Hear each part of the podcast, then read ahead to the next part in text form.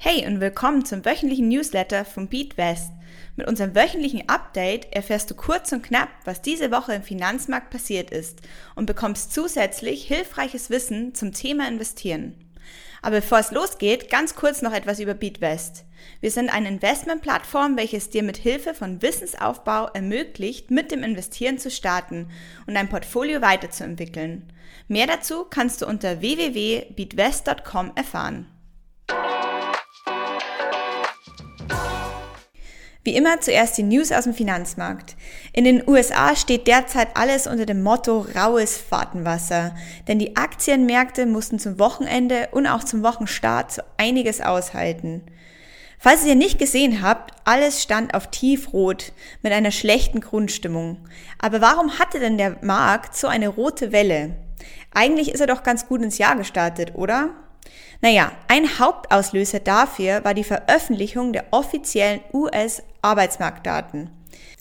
Denn die Arbeitslosenquote sinkt und sinkt und die Löhne in den USA steigen gleichzeitig immer weiter und weiter.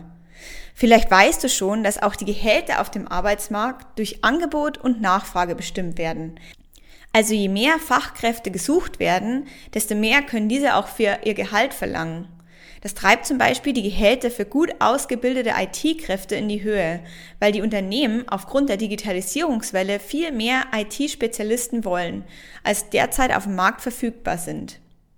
Wenn jetzt die Arbeitslosenquote stark sinkt und kaum noch Arbeitsstellen gesucht werden, weil fast alle beschäftigt sind, versuchen die Unternehmen, die letzten verfügbaren Arbeitskräfte mit sehr hohen Gehältern zu locken. Diese hohen Gehälter treiben die Inflation an und Geld verliert somit an Wert, weil viel zu viel davon im Umlauf ist. Und jetzt nochmal den Link zu den roten Zahlen und der Talfahrt der Aktienmärkte. Die Arbeitsmarktdaten wurden also als schlechter Bote für weitere Inflation interpretiert. Und das ist genau etwas, das der Aktienmarkt nicht mag. Und was ist währenddessen in Europa passiert?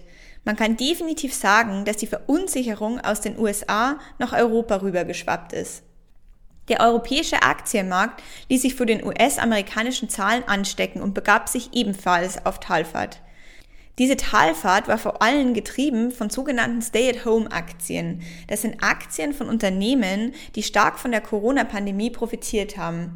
Ihr könnt euch bestimmt noch erinnern, dass ihr während des Lockdowns viel bei Zalando, Delivery Hero oder HelloFresh geshoppt habt, weil wir das Haus nicht verlassen konnten und manchmal sogar die Geschäfte zu hatten. Aber je mehr der normale Alltag wieder zurückkehrt, desto mehr wollen viele Leute wieder raus. Und das spiegelt sich auch am Aktienmarkt wieder. Viele Anleger setzen jetzt auf das Ende der Pandemie, denn die Impfquoten steigen immer weiter. Und deshalb trennen sich Anleger von diesen Stay-at-Home-Aktien wie Zalando oder auch HelloFresh. Und jetzt noch ein ETF, der eventuell interessant für dein Portfolio ist. Heute haben wir einen kleinen Allrounder für dich. Mit dem Energy and Metals ETF investierst du schwerpunktmäßig in zwei Nationen, den USA und Schweden, im Energie- und Metallbereich. Bei diesem ETF bilden Gold, Erdgas und Rohöl große Positionen. Bereits in vorherigen Ausgaben unseres Newsletters hast du gelernt, dass Gold oft als sicherer Hafen beschrieben wird und in unsicheren Zeiten auch in Bezug auf die Inflation eine attraktive Investitionsmöglichkeit bietet. Durch die Energiewerte wie Rohöl profitierst du außerdem von steigenden Mobilitätsbedürfnis der Menschen. Die enthaltenen Werte in diesem ETF sind deshalb sehr vielseitig einsetzbar und erfüllen mehrere Zwecke in puncto Inflation und Marktunsicherheiten. Und nun zu unserem wöchentlichen Wissen. Heute stellen wir uns die Frage, was bedeutet eigentlich physische und synthetische ETF-Replikationsmethode?